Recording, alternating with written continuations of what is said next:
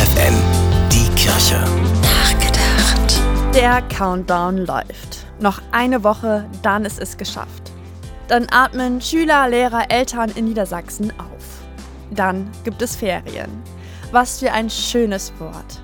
In diesem Dann schwingt alles mit.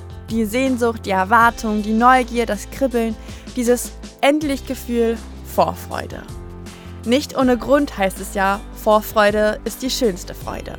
Denn wenn uns schöne Ereignisse bevorstehen, dann hebt allein die Vorfreude auf glückliche Tage unsere Stimmung. Das ist sogar wissenschaftlich bewiesen.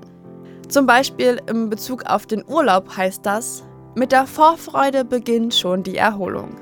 So haben holländische Wissenschaftler im Jahr 2019 1530 Niederländer befragt und dabei festgestellt, künftige Urlauber sind glücklicher als Menschen, denen kein Urlaub bevorsteht.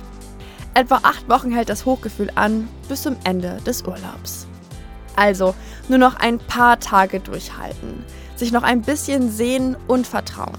Darauf, dass auch endlich neue Kräfte wachsen. Ich will euch Brot vom Himmel regnen lassen, hat Gott den Israeliten versprochen, als sie mutlos und erschöpft durch die Wüste gingen. Und Gott hat Wort gehalten. Tabea Kolbeck, FFN Kirchenredaktion.